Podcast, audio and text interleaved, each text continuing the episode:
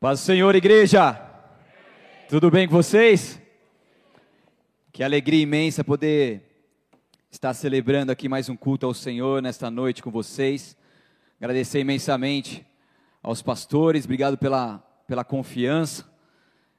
Estávamos tentando já vir aqui já tem um tempo, mas Deus preparou esse dia para nós estarmos aqui. Pastor Foca, como bem disse, nos conhecemos há muitos anos. Ele fez o nosso noivado, vocês sabiam disso? Dia 16 de dezembro de 2006. Viu? Sou bom com a data. 16 de dezembro de 2006, ele fez nosso noivado num culto de sábado à noite lá na Turiaçu. Daí eu fiz uma declaração de amor para minha esposa, coloquei um slide com um monte de foto. Daí ele falou assim: ó, continue assim, não foi? Você lembra disso? Lembra mesmo? Lembra nada, né? continue assim, ó. E eu estou me esforçando todos os dias para continuar assim, né? Porque quanto mais tempo a gente tem que passar de casado, mais apaixonado a gente deve ficar. Sabia disso? Porque quanto. Hoje nós vamos fazer 15 anos de casado, dia 7 de julho. Vamos celebrar uma. Tem uma festa lá na igreja, lá, celebrando mais um ano de vida. E 15 anos são 15 anos, bodas de. de cristal. Quem já passou das bodas de cristal aqui? Ah, tem uma galera, né? E. O que, que eu estava falando mesmo? O pastor Foco falou que nunca usou droga, eu tenho essa desculpa, eu usei muito, né? E a gente vai estar celebrando então, né? E glória a Deus que eu não lembro o que eu estava falando. Ele fez o noivado, agora está aí, ó, que benção. É um profeta da casa, um profeta do Senhor, já foi usado muito por Deus para poder trazer palavras do alto para as nossas vidas. Esteve lá conosco há pouco tempo. Final do ano passado trouxe algumas profecias para nós. Uma delas já se cumpriu, já tirei uma foto, mandei para ele. E glória a Deus pela vida dos pastores que vocês têm. Continuem honrando e amando esse casal, que eles são um presente de Deus para todos vocês. Amém? Quero fazer uma oração. Posso pedir uma música? tá bom. A gente está acostumado, né? Mas amém. Vamos orar? Senhor Deus eterno Pai, eu quero te louvar e te agradecer por esse tempo precioso que nós temos aqui em unidade, em poder cultuar ao Senhor nessa noite. Espírito Santo de Deus, nós podemos aqui levantar um altar de adoração ao Senhor, entregar os nossos louvores, exaltar ao Senhor. E esse é o momento onde esse culto continua acontecendo e os teus propósitos também. Esse é o momento onde a tua palavra será pregada e ela é viva, ela é eficaz, meu Pai as boas notícias do alto possam vir sobre nós mais uma vez nessa noite através desse altar. Espírito Santo de Deus, eu me coloco à disposição aqui do teu reino. Eu sou teu filho, Senhor, eu quero continuar fluindo em adoração ao Senhor, Pai. Que o Senhor possa edificar a tua igreja nessa noite e tudo aquilo que tenta impedir o teu mover e teu agir, desde já, Senhor, que caia por terra, meu Pai. O Senhor tem palavra rema para as pessoas que aqui estão. O Senhor tem uma palavra específica para as pessoas específicas, para cumprir propósitos específicos. Só tu sabes o que cada um está enfrentando nesse exato momento. Só tu sabes o que cada um está passando. Eu te peço que nesta noite haja uma edificação do alto sobre as suas vidas, que eles não voltem para as suas casas de mãos vazias, mas eu te peço, meu Pai, os alimente com o pão do céu, com a revelação do alto, que isso venha como vida para nós, que isso venha como libertação para nós, que isso venha como ativação profética para nós, que isso venha como força do alto para nós é assim que eu te peço e te agradeço em nome de Jesus. Se você crê, aplauda bem forte a Ele, aleluia.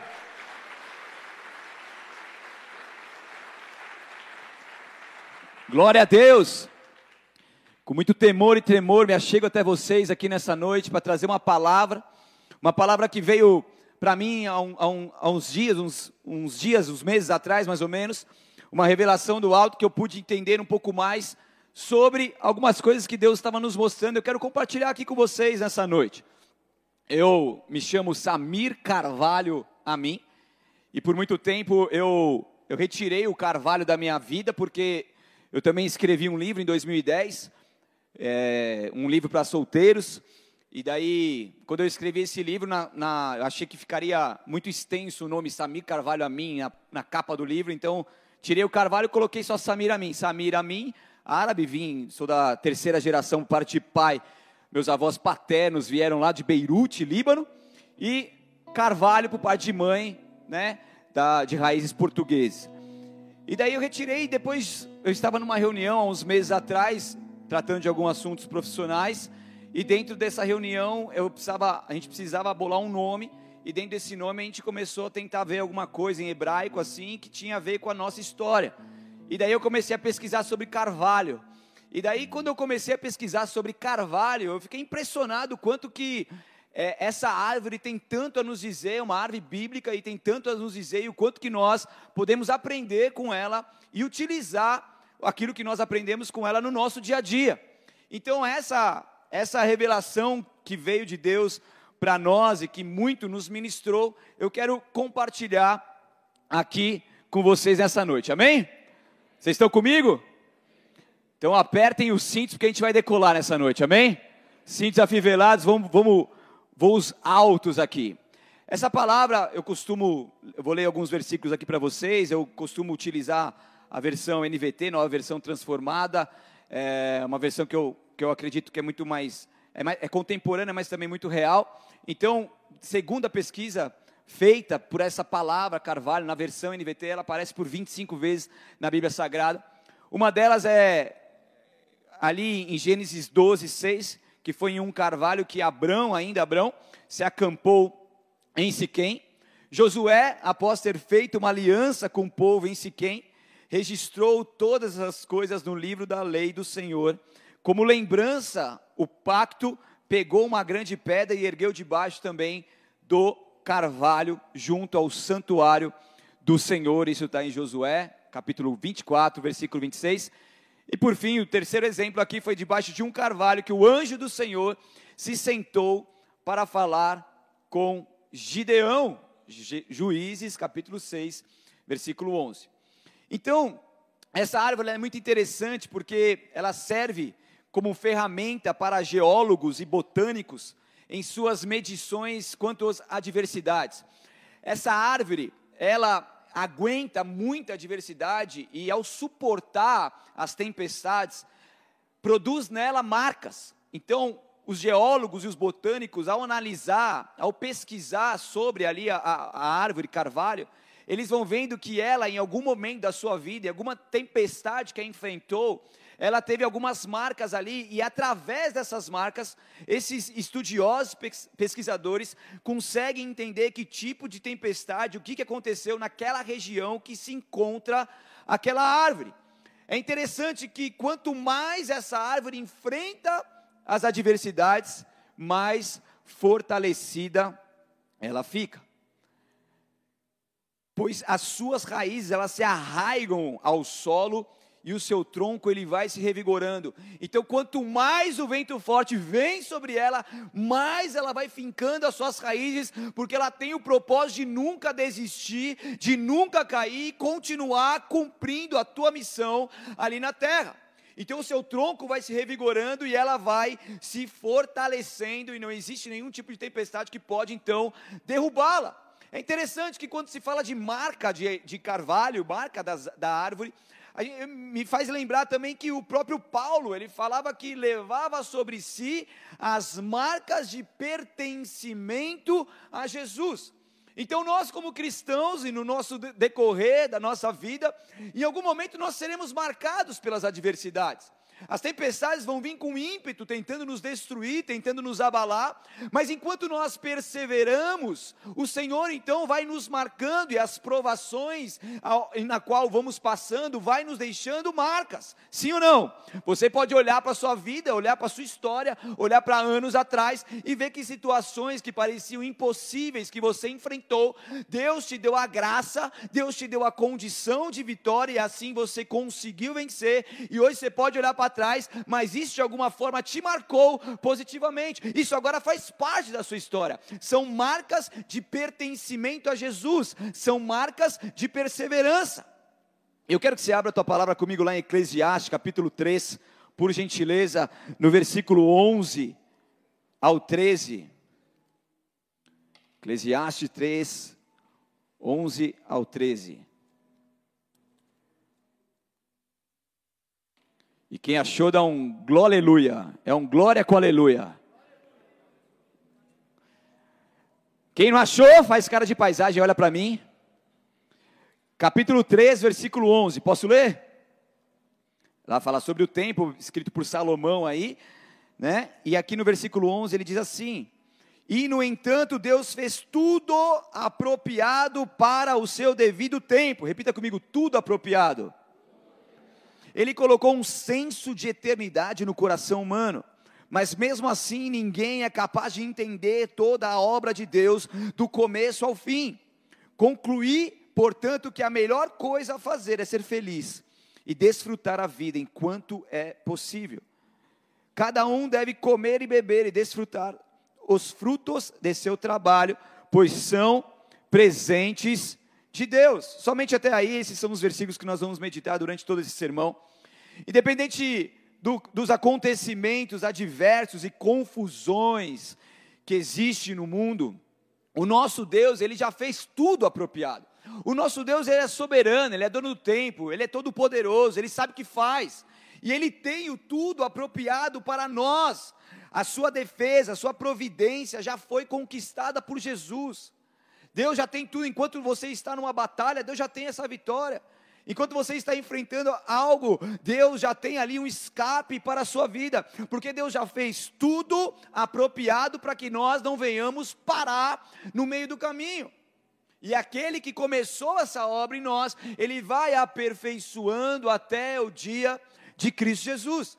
Então, independente desses acontecimentos, o Senhor tem esse tempo para nós. E quando se fala de Carvalho, a gente pode continuar aprendendo aqui algumas coisas mais. Ele vive ele vive por mais de mil anos, mas tem carvalho já registrado por 1.400 anos de vida. E ao longo do seu crescimento ele passa por ciclos. E Deus, ele é um Deus que trabalha com ciclos. Você tem os seus ciclos da vida. Nós temos, nós temos as horas, os dias, os meses, os anos, as estações, né? Os Shemitahs. Vocês conhecem sobre Shemitah, não? Ah, então tá bom. Vocês estão bem instruídos, né? Então a gente tem os Shemitahs. Estamos no sétimo ano aí esse sétimo ano profético, sete anos de Shemitah, esses, essas janelas proféticas abertas. Então Deus, ele em todo o tempo da história, na Bíblia Sagrada, ele deixa muito bem registrado sobre os ciclos que ele trabalha. Então aqui também o carvalho tem seus ciclos diferentes.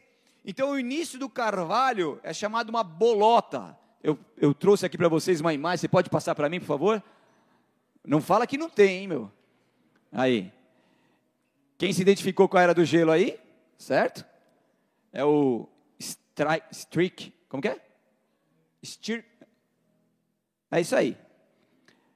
É o esquilinho dente de sabre, né? Que fica o, o filme inteiro tentando abrir, abrir a bolota. Então ela tem uma casca tipo uma noz, uma noz, uma no, é noz, né? Que fala, noz, né? Tipo uma noz e daí você abre ela tem uma semente no meio. Tem uma outra foto da bolota ainda. A outra você guarda, tá? Isso. E ela então o carvalho começa por aí. Até aí, obrigado. Então, é interessante que dentro dessa bolota tem uma semente, tá? Por isso que o esquilo tem muita dificuldade de abrir, que é muito duro de abrir. E daí, quando essa semente germina, ela produz uma raiz central. Repita comigo, raiz central. É interessante que essa árvore, depois vou mostrar daqui a pouco para vocês a foto dessa árvore, muito interessante. E ela tem uma raiz, ela tem um tronco grande, central. Então, toda a sua estrutura será formada a partir de uma raiz que é central. Fazendo uma analogia com a palavra de Deus, Jesus Cristo é a pedra angular. Jesus é a pedra que traz, então, a, a, o guia para que toda a construção possa ser feita. Pedra angular, a pedra de esquina, ela vinha ali sendo colocada na esquina de uma construção, e através dessa pedra, toda a construção, todas as outras pedras eram colocadas no mesmo ângulo ali, para que pudesse então erguer aquela construção segundo uma pedra central. E assim acontece também com essa árvore, porque a nossa vida, ela tem que estar baseada em uma raiz central, em uma pedra angular chamada Jesus Cristo de Nazaré.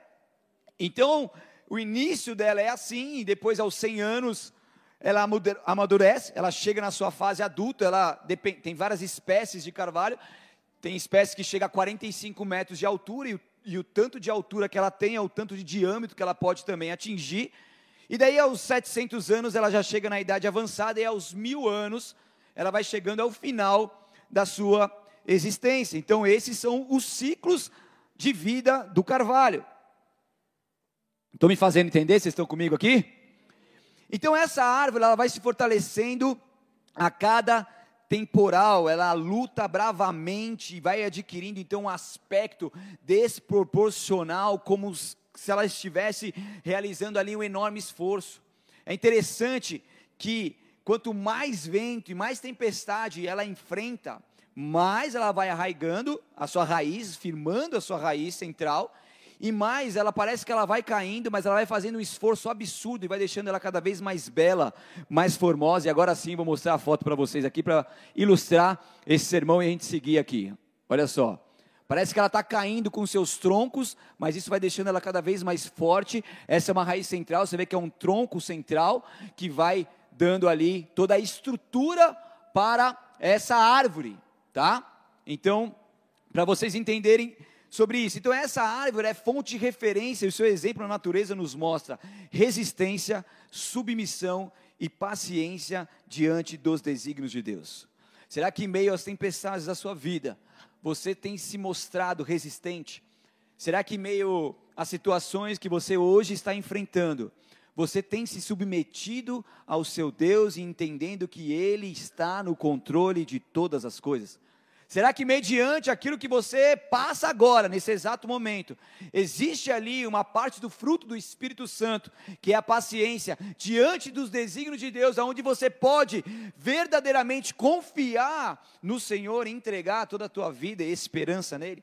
Em Salmos número 73, não precisa abrir 25 e 26, diz: Quem mais eu tenho no céu senão a ti? Eu te desejo mais que a qualquer coisa na terra. Minha saúde pode acabar e meu espírito fraquejar.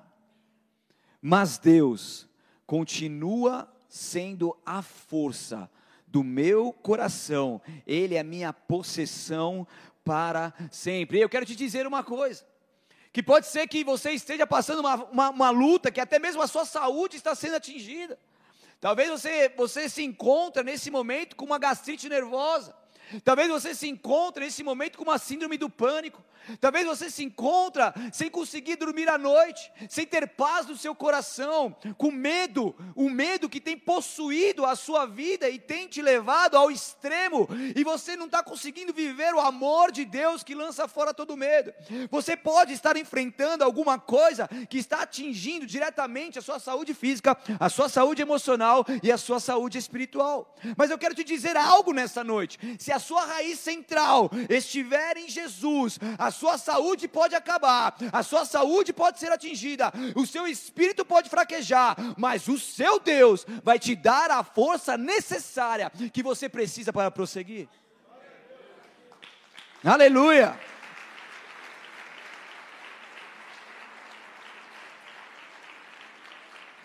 Ele é a força do nosso coração. E quando essa árvore vai enfrentando as tempestades, ela não se revolta, ela não, se, ela não desanima, mas ela procura vencer. Ela procura triunfar sobre os obstáculos que insistentemente o perseguem. E quantas vezes nós passamos por situações onde nos revoltamos com aquilo que estamos vivendo. E muitas vezes nós questionamos a Deus, nós queremos entender o porquê, nós queremos entender as coisas, nós não aceitamos, mas como que pode o vaso que está sendo ali moldado pelo oleiro falar para o oleiro como que tem que ser feito?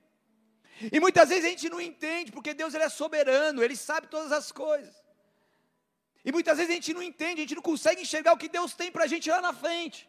E a gente consegue enxergar apenas o agora. E o agora está doendo. E quando dói o agora, a gente foca no agora, a gente fica naquela situação e a gente se revolta.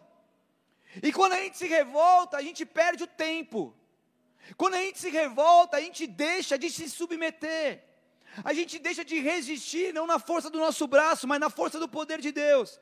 E quando a gente se revolta, a gente se revolta contra o Criador. E isso vai trazendo prejuízo para nós. E isso vai gerando em nós desânimo.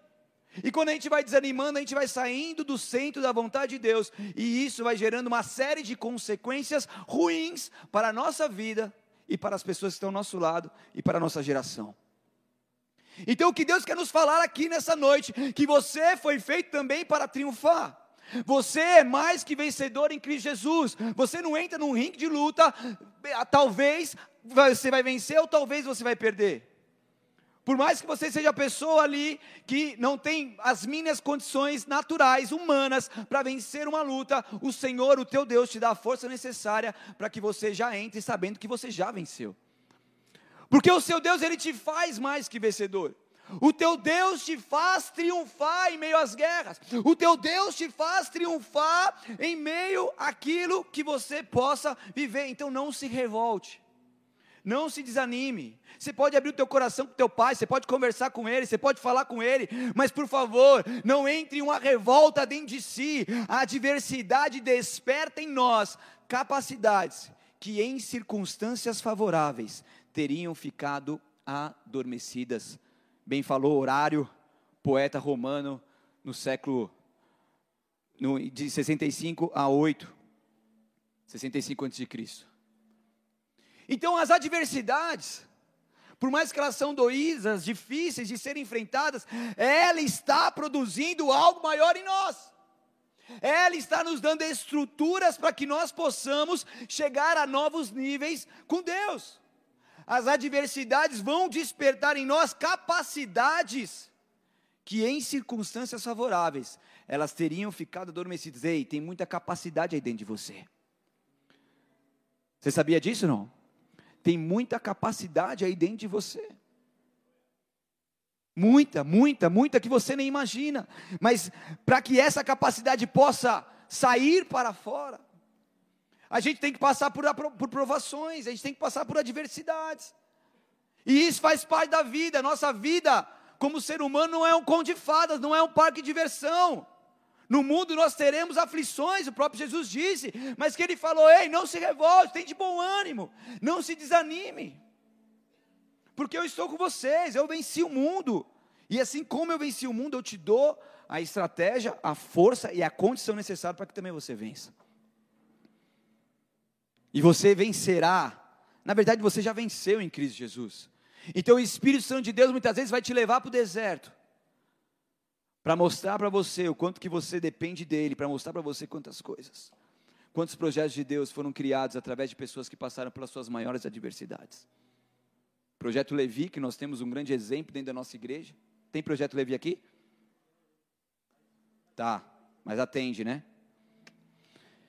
Que através de uma, de uma, de uma, uma situação que passaram a viver ali a família, um diagnóstico, vê-se na dor, vem então a estratégia de Deus.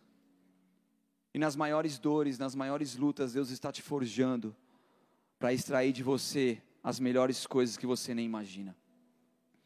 Em Eclesiastes capítulo 6, na segunda parte, capítulo 3, versículo 11, na segunda parte que nós lemos aqui, ele deu, ele colocou um senso de eternidade no coração humano. Nós podemos ficar completamente satisfeitos muitas pessoas ficam satisfeitas com seus prazeres mundanos, com as suas conquistas terrenas. Mas nós somos criados por Deus e em nós existe essa sede espiritual por um valor eterno. Deus colocou em todos nós um senso de eternidade. E é por isso que muitas vezes você passou por várias coisas neste mundo, por várias religiões, para que você conseguisse encontrar um caminho, um meio, para que o vazio da sua alma pudesse ser de alguma forma preenchido. Sim ou não? Eu sou de berço cristão, sou da quarta geração par de mãe de cristão, nasci num lar cristão, eu estava na igreja desde os meus primeiros dias de vida, num bebê conforto ali com meus pais. Meus pais pastorearam igrejas e ainda hoje eles são líderes do Bola Master, para quem não sabe, lá na sede, meus pais são os pastores de lá do Bola Master. Glória a Deus por isso, isso era um sonho que tinha no meu coração, que eu tinha desejo que meus pais fossem para o mesmo ministério que eu um resumo rápido aqui de um testemunho. Eu falei, mas como que eles vão? Meu pai não aguenta um culto de duas horas e meia, três horas, um som alto, que não sei o quê. Daí criaram o Bola Master. Eles estão no céu, né? Uma hora e meia de culto, não tem bateria, tecladinho, coral às vezes, né?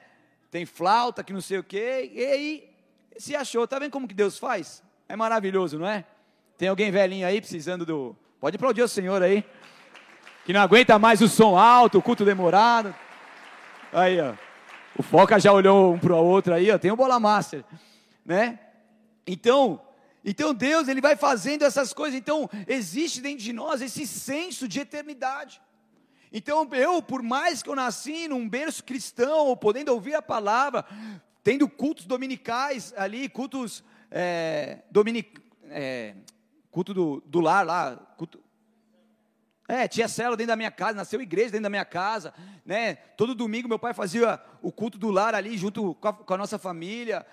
Meu pai ensinava os versículos bíblicos para nós, ensinava, depois da, das drogas esqueci bastante, né? Mas tudo bem. Mas sabia vários versículos de cor, sei alguns ainda, desde a época que ele me ensinou. Então eu, eu, eu, eu nasci nesse meio, cristão, aprendendo a palavra, mas eu ainda não havia me convertido. E chegou um momento de 15 anos da minha vida que eu falei assim: eu vou para o mundo, vou para o mundo porque não está legal, não, não, não, não, me encontrei. E tentei me encontrar no mundo. E daí você, muitos aqui conhecem o que, que o mundo pode te oferecer. E ali então aquele preenchimento não vinha, aquele, aquele vazio permanecia. A noite era uma alegria, uma euforia, mas depois que dormia e ao acordar, aquela tristeza, aquela angústia e daí então o Senhor colocou esse senso de eternidade em todos nós. Todos os seres humanos têm esse senso de eternidade, por isso que eles buscam de forma demasiada, muitas vezes, a procurar esse preenchimento. Mas somente Deus, o nosso Deus, é capaz de nos satisfazer de forma verdadeira. Se você está aqui nessa casa e se você ainda não se encontrou, se você ainda não teve esse preenchimento, se você ainda busca por algo, eu quero te dizer algo aqui nessa noite: que esse preenchimento será necessário a partir do momento que você aceitar Jesus Cristo como seu Senhor e Salvador. Talvez você seja uma pessoa que vem aqui há muito tempo já há muitos cultos já.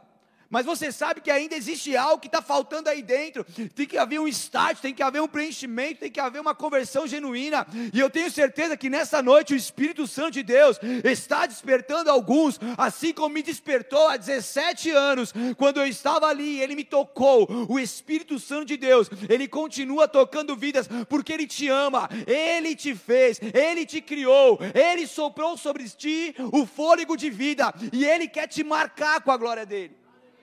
Ele quer te salvar. Ele quer produzir em você a resposta desse senso de eternidade que você nasceu procurando. E isso se chama Jesus Cristo de Nazaré. Então pare de lutar, se renda a Ele. O carvalho ele não luta contra a tempestade. Ele usa a árvore usa a tempestade ao seu favor. Então, tem algumas pessoas que chegaram aqui, chegaram pela dor foram conduzidas porque estão passando pior dias, os piores dias da sua vida. Tem alguém que entrou aqui nessa semana pensando em tirar sua própria vida porque você não aguenta mais. Você vê como algo te sufocando, parece que tem uma mão aqui prendendo o seu pescoço. Eu sinto isso no meu espírito. Mas o Espírito Santo de Deus te trouxe daqui, falando assim: não é o fim da sua vida, mas é o começo de uma nova vida que se começa a escrever. E o Espírito de ressurreição e vida está soprando sobre você agora, nessa noite. Eu repreendo todo esse espírito de morte que vai para o mais fundo abismo onde o Senhor Jesus Cristo vai terminar, porque o nosso Deus é o Deus da vida, e o Deus da vida resolveu soprar sobre você nessa noite. Em nome de Jesus. Então a melhor coisa a fazer é ser feliz e desfrutar a vida enquanto é possível, como nós lemos lá em Eclesiastes capítulo 3. Ser feliz, desfrutar dessa vida são objetivos valiosos. Lá em Salmos capítulo 1, versículo 1 ao 3, vocês querem abrir? Salmo é facinho, vai. Abre aí, Salmos capítulo 1.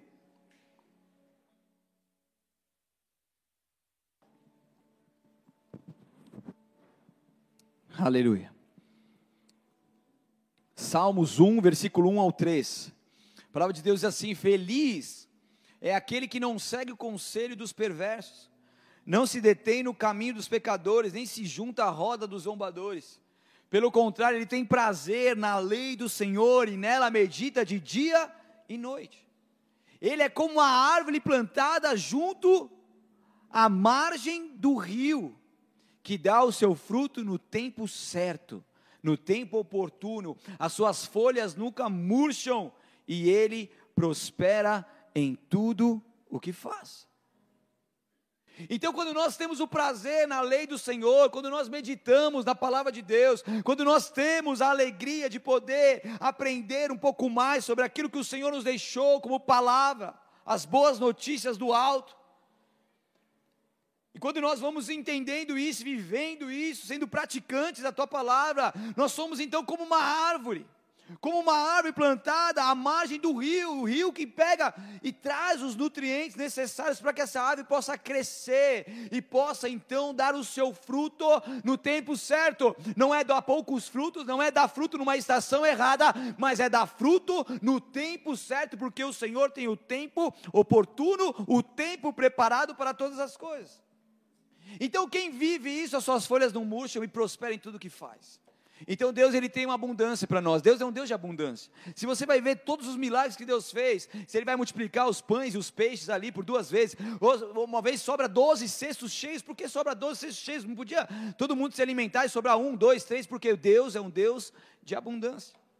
Quando ele vai em alguma casa e quando ele, ele, ele ele, ele, se manifesta com o teu poder ali, em todos os momentos você vê Deus trazendo abundância sobre os teus filhos. Então o nosso Deus é um Deus de abundância. Quando vinha um maná, vinha um maná para sobejar. Tinha gente que era esperto tentava pegar e guardar para o dia seguinte, apodrecia, porque tinha muito. E dava para guardar para o dia seguinte pela quantidade, mas não deveria para se manter fiel e confiante no Senhor dia após dia. Então o nosso Deus é um Deus de abundância, é um Deus de prosperidade. Prosperidade é abundância de vida em todas as áreas. E o nosso Deus quer nos fazer com raízes fortes nele. O nosso Deus quer nos levar a uma profundidade com Ele. O nosso Deus quer nos fazer que vivamos e desfrutamos de uma vida plena com Ele aqui nessa terra. E daí Ele faz tudo no seu tempo certo. E há tempo para todas as coisas, há um tempo determinado para tudo aquilo que Deus faz. E daí, nós seremos como essa árvore plantada junto à margem do rio, e as nossas folhas não vão se murchar, e tudo que nós fizermos vai prosperar. Você crê nessa palavra ou não? Que isso esteja com você em nome de Jesus. Filipenses 4,4, Paulo dizia: alegrem-se sempre no Senhor. Repito, alegrem-se. Nós temos que viver uma alegria que somente Deus pode nos trazer. Uma alegria da salvação, uma alegria das coisas eternas. Tem coisas que são que nós focamos muito neste mundo, porque nós vivemos muitas coisas às vezes até difíceis nesse mundo. E a, e a tristeza tem consumido o coração de muito cristão nessa vida. Muitos cristãos estão machucados, muitos cristãos estão tristes, muitos cristãos perderam a alegria da até a própria salvação. Mas o que o Senhor vem nos dizer nessa noite é que nós precisamos voltar a nos alegrar no Senhor, que nós possamos voltar a ter paz nele, que nós possamos voltar a, a, a viver essa alegria que somente Ele pode nos trazer e viver verdadeiramente a alegria da salvação. E muitas vezes eu pergunto ali para algumas pessoas, até cristãos há muito tempo, e aí, se você morrer hoje, para onde você vai?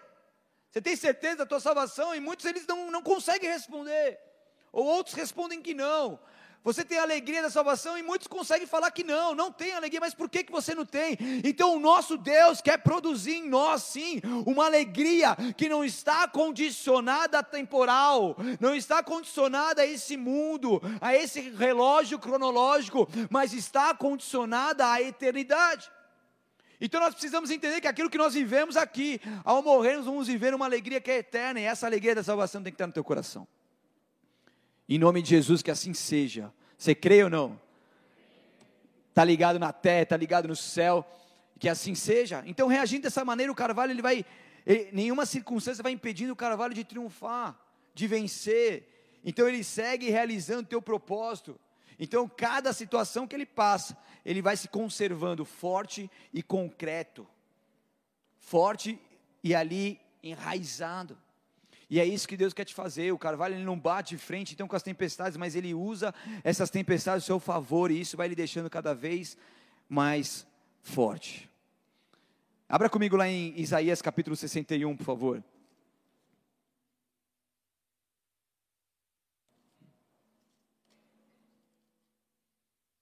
Isaías 61, versículo 1 ao 3. Vocês estão comigo? Estão entendendo? Vamos que vamos ou não? Existe boas novas aos filhos de Deus, e aqui é uma promessa de boas novas para os oprimidos, ali para o povo de Israel, e isso vem como palavra de vida também para nós nesses dias, nesse momento, que é as boas notícias do, do nosso Deus aos seus filhos. Isaías capítulo 61, versículo 1, diz: O Espírito do Senhor soberano está sobre mim, pois o Senhor me ungiu para levar boas novas aos pobres, ele me enviou para consolar os de coração quebrantado. Ele me enviou para consolar os de coração quebrantado e para proclamar que os cativos serão soltos e os prisioneiros libertos. Ele me enviou para dizer aos que choram que é chegado o tempo do favor do Senhor e o dia da ira de Deus contra seus inimigos, a todos que choram em Sião. Ele dará uma bela coroa em vez de cinzas, uma alegre bênção em vez de lamento, louvores festivos em vez de desespero. Em sua justiça serão como grandes carvalhos que o Senhor plantou para a sua glória. Aleluia. E que assim seja sobre as nossas vidas, todos aqueles que choram, que o Senhor possa enxugar as nossas lágrimas, que o Senhor possa retirar de nós a dor, que o Senhor possa transformar essa dor e essa tristeza em alegria, que Ele possa nos dar uma bela coroa, em vez de cinzas, uma alegre bênção, em vez de lamento, louvores festivos, em vez de desespero, que isso seja sobre a sua vida, em nome de Jesus em sua justiça serão como grandes carvalhos que o Senhor plantou. Você não se plantou sozinho, mas o Senhor, em tua soberania, no tempo certo, colocou você nessa terra e te plantou como um carvalho do Senhor, para que a glória dele se manifeste em tua vida, e as pessoas vão olhar para você e vão ver que você é o testemunho vivo da glória de Deus.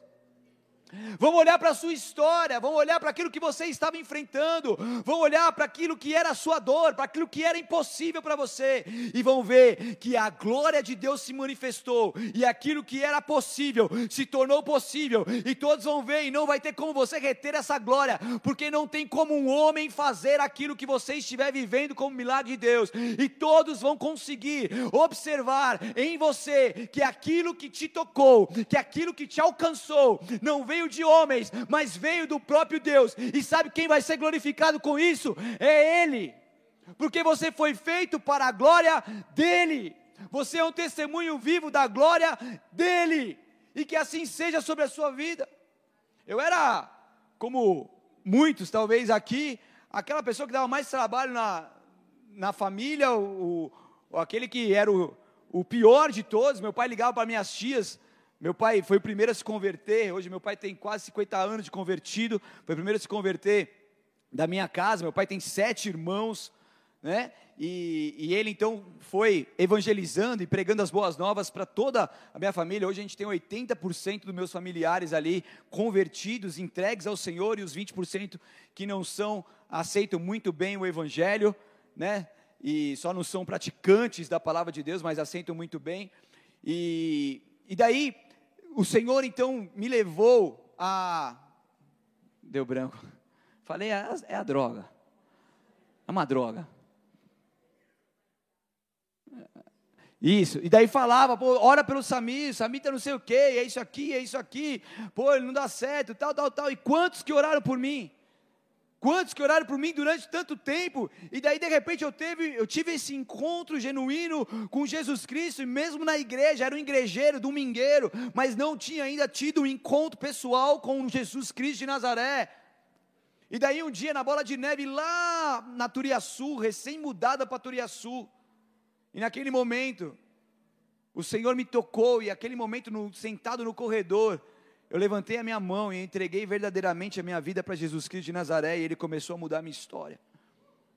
E eu, meus familiares que antes ouviam meu pai ligando, pedindo oração e falando as, as barbaridades que eu fazia, agora puderam ver que o Samir, que antes fazia as barbaridades, agora estava buscando ao Senhor. E daí meu pai estava desanimado nessa época. E daí eu, come, eu, eu entrei de cabeça, eu ia para as vigílias, eu comecei a, a, a, a, me preparar e Deus começou a me levantar, levantar pessoas para falar, você tem um chamado pastoral. E quem tem chamado pastoral precisa se preparar. Eu falei, vou me preparar.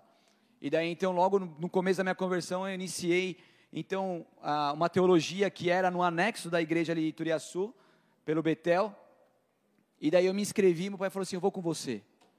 E daí meu pai foi, foi reavivado por Deus nesse momento, e a gente se formou junto ali no Betel, e eu tenho um orgulho de poder falar isso, um prazer enorme para mim poder estudar com meu pai, daí depois eu me formei ali, daí eu, eu fiz o curso estendido, porque ali é até um certo módulo, daí eu continuei lá no Belenzinho, lá dando continuidade, meu pai fez a distância e eu presencial, daí me formei em bacharel, daí eu falei, não, eu preciso agora pelo reconhecimento do MEC, daí eu fiz mais quase um ano de integralização de créditos pela Faculdade Batista Teológica, Teológica Batista, lá em Perdizes, e daí consegui, então, me formar, ter o diploma e tudo mais, e poder viver tudo isso, e Deus começou a transformar não só a minha vida, porque quando Deus, Ele te toca, e quando Deus, Ele começa a fazer uma obra na sua vida, não tem a ver somente com você, mas de alguma forma, essa bênção que Deus te traz, ela vai ser recalcada, sacudida e transbordante, e ela vai atingir os seus, ela vai atingir as pessoas que estão ao redor. Você vai ser luz, você vai ser sal, e você vai cumprir os propósitos de Deus nessa terra, em nome de Jesus. Se você crê, aplauda bem forte a Ele.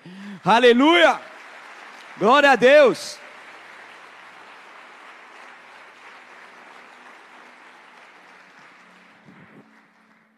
Martin Luther King diz a verdadeira medida de um homem não é como ele se comporta em meio, em momentos de conforto e conveniência, mas como ele se mantém em tempos de controvérsia e desafio. O que, que a gente vê de pessoas desistindo no meio do caminho? Desistindo dos seus sonhos, desistindo dos seus relacionamentos interpessoais, desistindo do seu casamento, desistindo do seu ministério, desistindo até mesmo de Jesus desistindo da igreja, por quê? Porque passaram por controvérsias, passaram por situações de desconforto, mas de desafios, mas esses são os momentos onde Deus vai nos provando, e esse momento é onde a nossa fé ela precisa ser prática, e Deus quer nos levar a uma fé prática.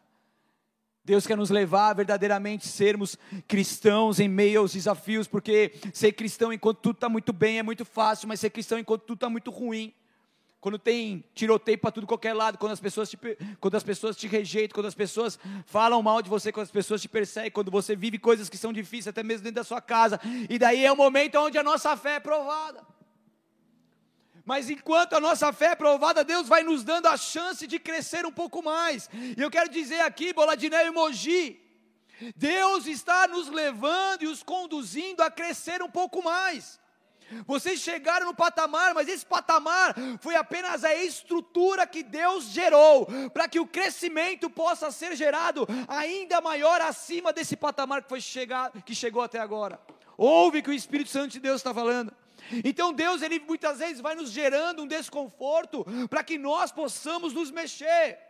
Porque o evangelho de Jesus nunca foi confortável. Posso continuar pregando? Você me chama de novo, por favor. Deus está conduzindo vocês, eu quero muito que vocês entendam no seu espírito o que Deus está dizendo. Mas esse é o momento que a nossa fé precisa ser prática. Esse é o momento que a gente vai olhar para um lado, vai olhar para o outro, e muitas vezes a gente não vai ver sozinho, sem ninguém. Mas esse é o momento onde o Senhor quer nos mostrar grandes coisas. O Senhor quer extrair de nós o melhor azeite. E o melhor azeite só vem nas prensas mais difíceis, nas prensas mais pesadas. E o Senhor quer te forjar como um guerreiro e uma guerreira dele. O Senhor quer te levantar para batalhas, porque Ele te conduz, Ele te dá a unção necessária, a unção que te capacita. Ele derrama sobre ti uma capacidade que vem do alto. E Deus te chamou para grandes desafios, mas também para grandes vitórias. Deus te chamou para grandes patamares. E para que isso aconteça, a sua fé precisa ser prática. Ela precisa ser verdadeira. Isaías 43, 2 diz: Quando você passar pelas águas profundas, eu estarei ao seu lado. Quando atravessar os rios, não se afogará. Quando passar pelo fogo, não se queimará. As chamas não lhe farão mal. Existe um Deus que te protege, existe um Deus que te ajuda, existe um Deus que envia os teus anjos para estarem sempre acampados ao seu redor, para que você não tropece em pedra alguma. Existe um Deus que te ama, existe um Deus que está com você em cada temporada, em cada ciclo, dizendo: Eu estou contigo, eu estou contigo, eu estou contigo. Então não pare, não se desespere, porque você tem um Deus que te ama e te conduz e te conduz. E não importa aquilo que vier a acontecer, não importa aquilo que está acontecendo, o que importa é um Deus que você serve que está maior, que é maior do que qualquer acontecimento. Então o nosso Deus vai nos conduzindo a isso. E para isso nós precisamos ter os alicerces inabaláveis na rocha firme, na palavra de Deus. Nós precisamos então ouvir a palavra e a praticar. Esse é o homem sábio que constrói a sua casa sobre uma rocha firme como diz lá em Mateus capítulo 7, 24 a 27. Então Deus quer nos conduzir a essa vida de alicerces inabaláveis. Não é mais nenhum vento agora que vai te derrubar. Não é nem, nem vento fraco, nem vento forte que vai te derrubar. Porque você está numa raiz central, você está na pedra angular. E Deus vai te dar a força necessária, Deus vai te dar a libertação que você tanto clama. Deus vai te dar a iluminação para aquilo que você está fazendo, você precisa fazer do que tanto você está buscando. Tem pessoas que estão aqui perdidas, literalmente. Você não sabe para onde você vai, você não sabe o que você faz, você não sabe se você casa ou compra uma bicicleta. Perdidas. Deus me mostra pessoas que estão aqui, tem dois caminhos e você está literalmente perdido, é uma escuridão. Você não sabe o que você faz. E por muitas vezes você até errou andando em um dos caminhos, escolhendo naquilo que foi uma escolha sua, natural, e isso te gerou consequências. Mas o Espírito Santo de Deus está falando: deixa eu conduzir a sua vida, deixa eu, deixa eu te levar para o caminho que você vai triunfar. Deixa eu pegar na tua mão, deixa eu te ajudar, deixa eu te fortalecer, deixa eu sarar suas feridas, deixa eu dar, colocar um, um, um bálsamo sobre as suas feridas, deixa eu cicatrizar as suas feridas, deixa eu cuidar de você, deixa eu cuidar de você. Deus está falando, deixa eu cuidar de você. Eu sou um Deus e também sou um pai. Eu quero, te, eu quero cuidar de você, eu quero te ajudar. Eu não quero que você sofra como você está sofrendo. Eu não quero que você ande perdido. Eu quero ser aqui um, uma pessoa que vai te conduzir, porque Jesus ele é o nosso caminho, ele é a nossa verdade, ele é a nossa vida. E Jesus Cristo quer te conduzir, é um caminho de vitória, é um caminho de prosperidade, é um caminho de bênção. E muitas vezes nós estamos fazendo escolhas erradas, mas o Senhor está te conduzindo agora às escolhas certas. Não importa aquilo que você fez até agora. O que importa é aquilo que você vai continuar a fazendo e essas sementes agora vão, vão mostrar como que vai ser o seu destino profético nessa terra.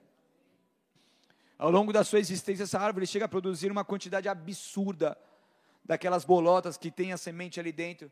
Eu chego a atingir 10 milhões de sementes. E daí me leva a entender uma palavra, estou quase acabando aqui já, tá? João 15, 5, que diz: Sim, eu sou a videira e vocês são os ramos. Quem permanece em mim e eu nele produz muito fruto, pois sem mim vocês não podem fazer coisa alguma.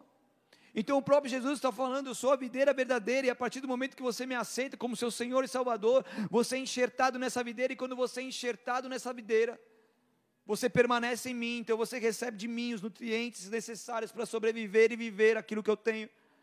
E ali então você passa a ser um ramo, e esse ramo é frutífero, e esse ramo na palavra de Deus não se diz que, que, que, que gera fruto, mas enfatiza que gera muito fruto. Então entenda uma coisa: uma vida com Deus é uma vida frutífera. E a gente precisa olhar um pouco para a nossa história e falar: Deus, eu posso ser pecador assim como sempre serei. Eu posso ter errado muito nessa terra, mas eu estou me esforçando todos os dias para melhorar. E eu preciso, juntamente com vocês, olhar para trás a nossa história. E por mais que somos pecadores, erramos muito. Mas nós precisamos olhar para trás a nossa história e ver que fomos e somos um ramo frutífero. E ver que de alguma forma esses frutos produziram alguma coisa. E isso não tem a ver conosco, mas tem a ver com a videira. Não tem a ver com o ramo, mas tem a ver com aquele que sustenta o ramo. E Jesus Cristo está falando aqui conosco nesta noite. Sem mim vocês não podem fazer coisa alguma, mas comigo vocês podem produzir muitos frutos. E Deus quer te levar a produzir muitos frutos. Assim como esse carvalho, E Deus quer te conduzir a um legado geracional.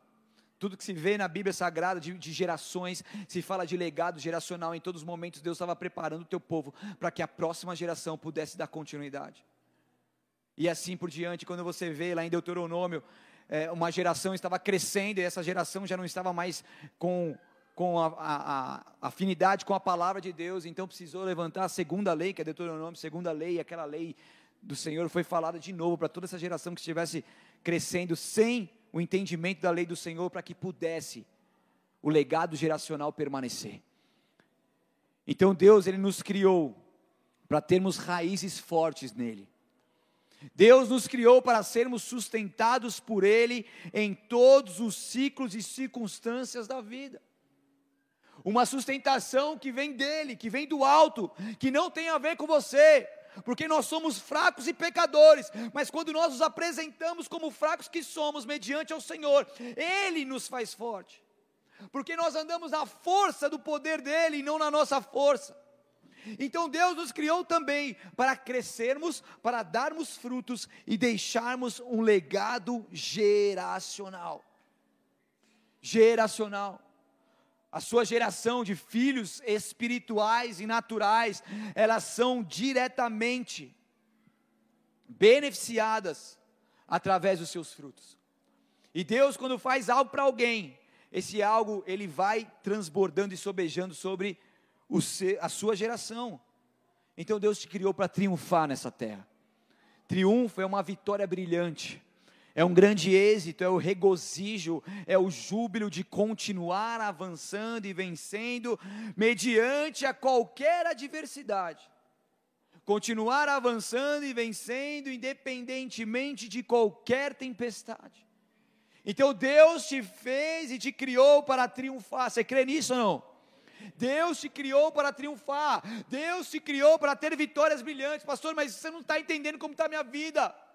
Mas eu estou entendendo como é o meu Deus e como Ele age. E se você também entender, você vai também triunfar. E por mais que você não está conseguindo ver nada, o seu Deus, Ele está começando a te mostrar coisas que você não consegue ver agora. Mas Ele vai começar a te mostrar, Ele vai começar a te dar uma fé que você antes não tinha, Ele vai começar a te produzir uma força que antes você não tinha, Ele vai continuar a produzir e soprar sobre você uma vida que antes você já estava desistindo, porque o nosso Deus é um Deus de abundância, o nosso Deus é um Deus de prosperidade, o nosso Deus é um Deus de triunfo, e isso comprova, finalizando aqui em 2 Coríntios capítulo 2, 14, que diz: graças, porém a Deus que em Cristo sempre, sempre nos conduz em triunfo. E por meio de nós, manifesta em todo lugar a fragrância do seu conhecimento. Então, graças, porém, a Deus, que em Cristo, por meio do caminho da verdade da vida, de Jesus Cristo, da videira verdadeira, a palavra de Deus diz, presta atenção, sempre nos conduz em triunfo. Sempre nos conduz em triunfo. Então, o seu Deus, Ele te criou para triunfar nessa terra, para ter vitórias sobrenaturais e brilhantes, porque não tem a ver com você, mas tem a ver com o Deus que você serve. Quando Davi foi enfrentar Golias, quem é esse incircunciso que está vindo contra o Senhor dos Exércitos? Davi não chamou a briga para o seu peito, para ele em si, em si para ele próprio. Ele falou, cara, quem que é esse? Ele está indo não contra mim, ele está indo contra o meu Deus. Quando se levanta contra você, não é contra você, é contra o seu Deus. Quando vem um impossível e, e bate na sua porta, não é esse impossível contra você, é contra o seu Deus, e o seu Deus é um Deus do impossível. Eu não sei qual é a causa e a situação que você está enfrentando nesse exato momento, mas eu tenho a convicção em meu espírito diante de Jesus Cristo de Nazaré, que Ele está liberando impossíveis nesta noite. Se você acreditar e assim quiser, você receba no teu espírito, porque o que é falado daqui não é, da, não é almático, mas é do Espírito Santo de Deus. Então nós vamos avançando com esse senso de eternidade, perseverando e triunfando em todas as estações e sendo feliz em Cristo Jesus. Aleluia. Feche seus olhos por um instante.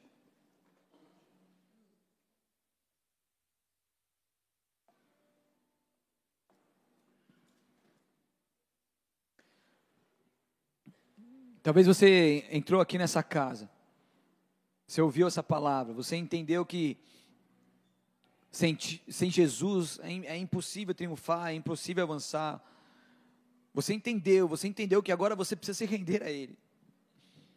Você recebeu o chamado de Jesus e você entende que agora Deus, Ele vai te dar esse start e começar uma nova vida com você.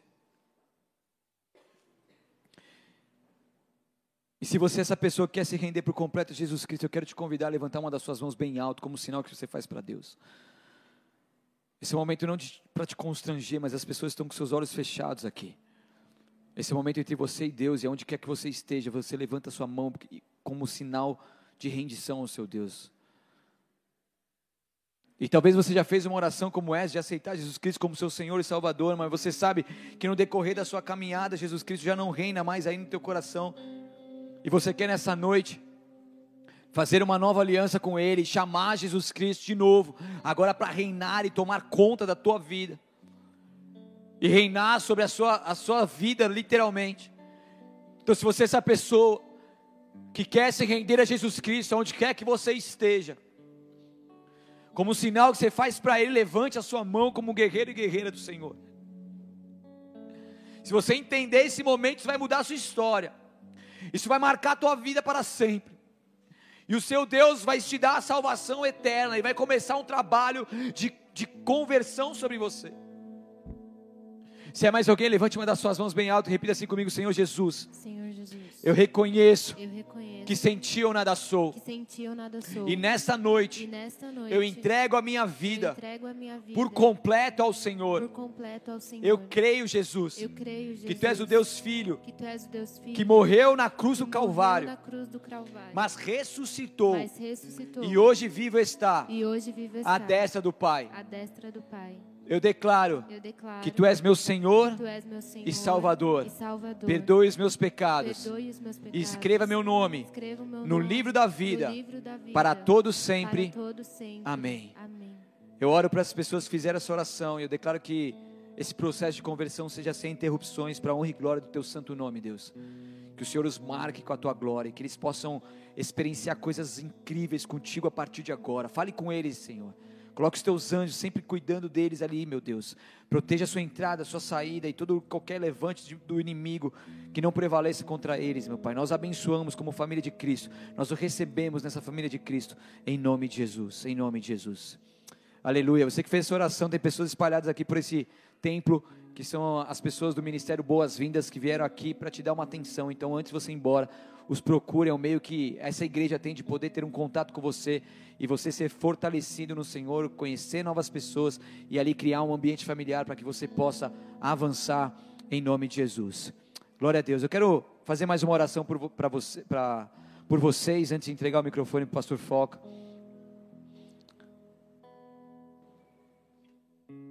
Senhor, eu quero te louvar e te agradecer por esse tempo.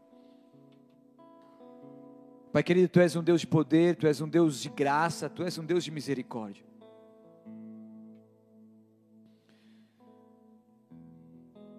Espírito Santo de Deus, só tu sabes o que cada um está enfrentando nesse exato momento, Pai.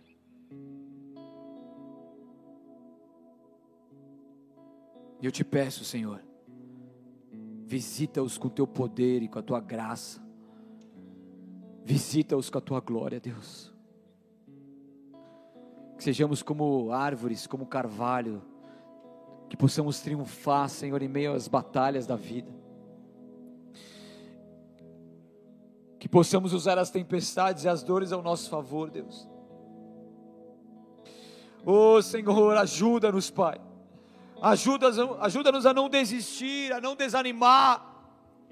Ajuda-nos a não parar no meio do caminho, Senhor, a não se render às tentações mais uma vez.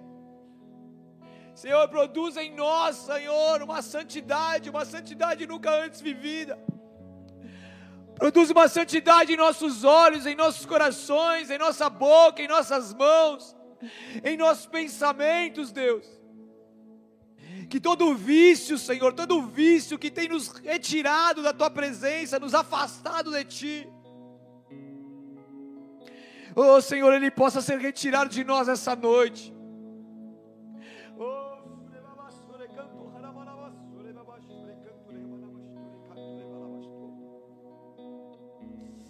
Oh Espírito Santo de Deus, tu tens todo o poder. Tu tens todo o poder, tu tens todo o poder, tu tens todo o poder. Eu sei que pessoas já buscaram muitas ajudas aqui.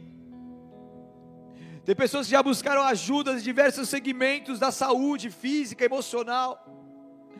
Pai querido, mas eu sei também que o Senhor é capaz nessa noite de, de entregar um milagre a algumas pessoas que aqui estão, de manifestar o sobrenatural, aonde e, e, entrar, Senhor, aonde médicos, remédios e, e tudo o que foi feito até então não conseguiu chegar. Pai querido, eu sei que existem curas que são manifestas, que são sobrenaturais, e eu sei que nessa noite o Senhor está liberando curas que são sobrenaturais para algumas pessoas que aqui estão. Oh Pai querido e amado, eu te peço, Espírito Santo de Deus, para esse que entrou aqui, Senhor, com seus vícios, Senhor, não conseguindo mais largar, ali você está numa tentativa de, de de abrir mão do cigarro, mas você sabe que você não tem conseguido. Isso é uma vergonha para você, porque você já está há algum tempo na igreja. Você já está há algum tempo na igreja. Mas o Espírito Santo de Deus nessa noite, Ele está te tocando de uma maneira sobrenatural. E aquilo que antes era um vício para você, agora vai ser um nojo para você. Aquilo que antes era prazeroso para você, agora vai ser um nojo para você. Porque o Espírito Santo de Deus está vindo sobre você com pureza. Com pureza, o Espírito Santo de Deus está santificando a tua vida, santificando o teu coração, os teus pulmões, santificando a tua mente. A tua mente está sendo santificada por Deus agora. Receba isso no teu espírito. E você vai sair daqui, o inimigo vai te bombardear na sua mente, falando que isso não é real, que você não vai conseguir e tudo mais. Mas você vai brigar não na força do teu braço, mas na força do poder de Deus. Porque você já venceu e você vai repreender. E você vai testemunhar o poder de Deus que operou na sua vida, está operando e continuará se manifestando. Uou! Tu és poderoso, Deus. Tu és poderoso, tu és poderoso. Você que pensou em desistir essa semana, Deus te está soprando fôlego de vida novamente. Deus está soprando fôlego de vida novamente.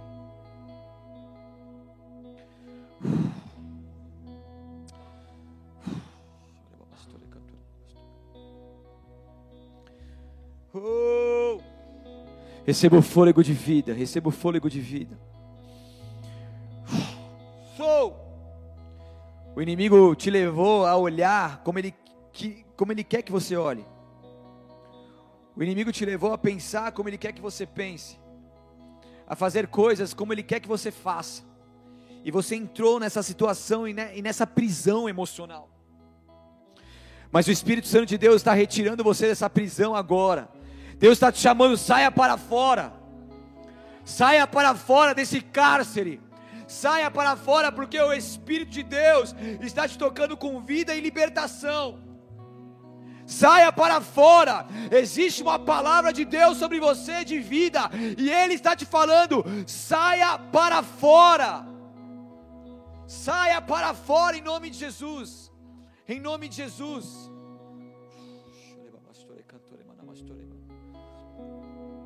Santo Deus. Santo Deus, Santo Deus, Santo Deus. Nos momentos mais difíceis que você está enfrentando dentro do seu casamento, se você tiver a sabedoria do alto e aplicar a palavra de Deus dentro do seu lar, esse maior sofrimento será testemunho vivo da glória de Deus.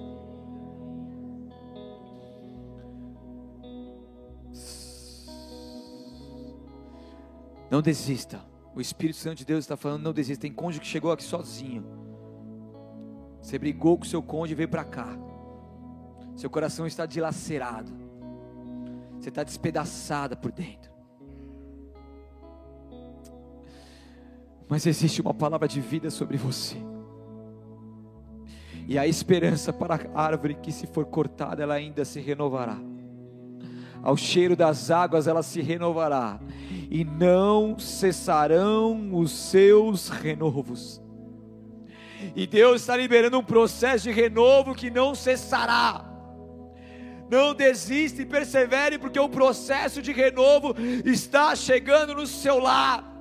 E você vai ser esse testemunho vivo da glória de Deus. Oh! Peça oração para quem deve pedir, confie no Senhor, peça ajuda para quem tiver que pedir, mas acredite, porque o Senhor está liberando uma palavra de vida sobre você e sobre o seu lar.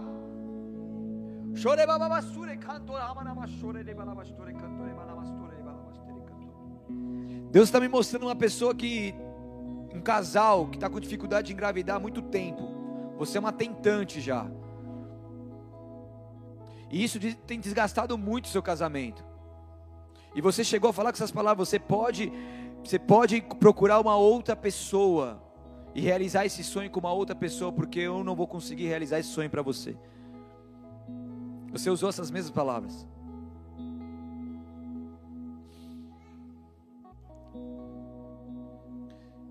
Mas o Deus que eu sirvo é um Deus da última palavra. É um Deus de vida. E eu estou declarando agora, em nome de Jesus, com temor e tremor, que a vida do Senhor sobe sobre o seu ventre agora. Que todo o processo de gravidez entre você e seu marido possa ocorrer de forma perfeita. E essa geração seja perfeita. Esse processo gestacional seja perfeito. Que esse embrião ganhe forças dentro do teu ventre. Eu declaro essa madre aberta e o teu ventre fértil. E esse embrião possa ganhar força dentro do seu ventre. Ele vai crescer, vai crescer, vai crescer. E no tempo oportuno do Senhor vai vir sobre a terra. Porque Ele é Deus. Ele é Deus. Eu creio, e se você crê comigo, você vai ver a glória de Deus. Se você crê comigo, você vai ver a glória de Deus. O que está ligado na terra está ligado nos céus. Nós estamos em um ambiente profético. Oh, essa não é uma reunião motivacional, de autoajuda. Essa é uma reunião onde anjos do Senhor sobem e descem neste lugar onde o Senhor Jesus governa, é o presidente.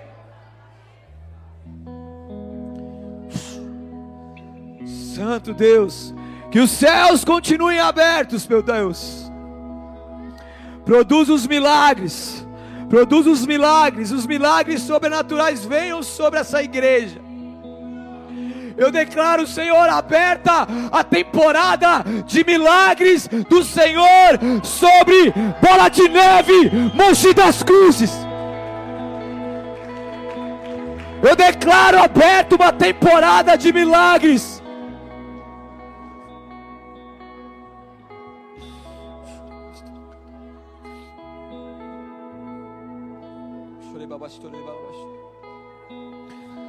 Há uma chave sendo liberada sobre vocês, pastor. Com muito temor e tremor. Eu não sou ninguém.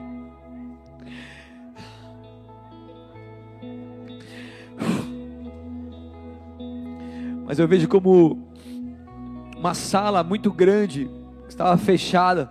E ali existia muitas, muitas, muitas coisas de Deus, muitas coisas maravilhosas, muitos milagres não tem a ver comigo, mas tem a ver com o tempo oportuno, tem a ver com o Shemitah, tem a ver com a busca de vocês. Mas eu vejo essa chave rodando nessa porta, e essa porta abrindo e vendo uma enxurrada de milagres. Uma enxurrada de milagres. Há um destravamento sobrenatural acontecendo aqui em Mogi das Cruzes. Há um rompimento sobrenatural acontecendo aqui. As coisas vão, vão começar a acontecer que vocês não vão nem, nem dar conta de conseguir parar para testemunhar tantas coisas que estão acontecendo. Uma coisa vai chamando a outra, que vai chamando a outra, vai chamando a outra, e vocês não estarão sozinhos, porque eu vejo um exército com vocês.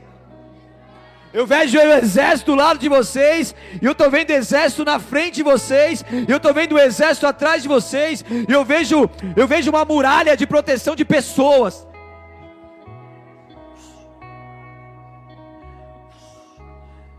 Sei que vocês são linhas de frente, isso é até um pouco contraditório, porque quando o linha de frente ele tem que ir na frente, mas eu vejo pessoas dando peito à bala por vocês nessa igreja.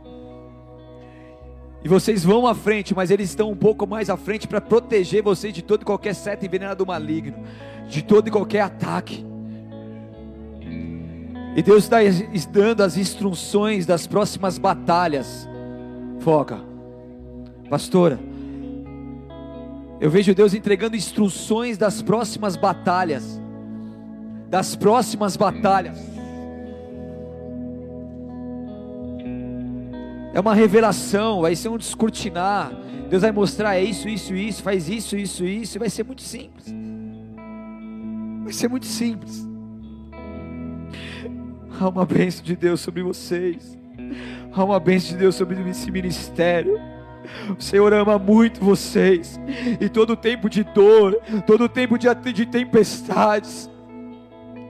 Vocês permaneceram fiéis no Senhor nessa raiz central e isso fez que vocês continuassem escrevendo uma linda história, com as próprias mãos do Senhor sobre vocês.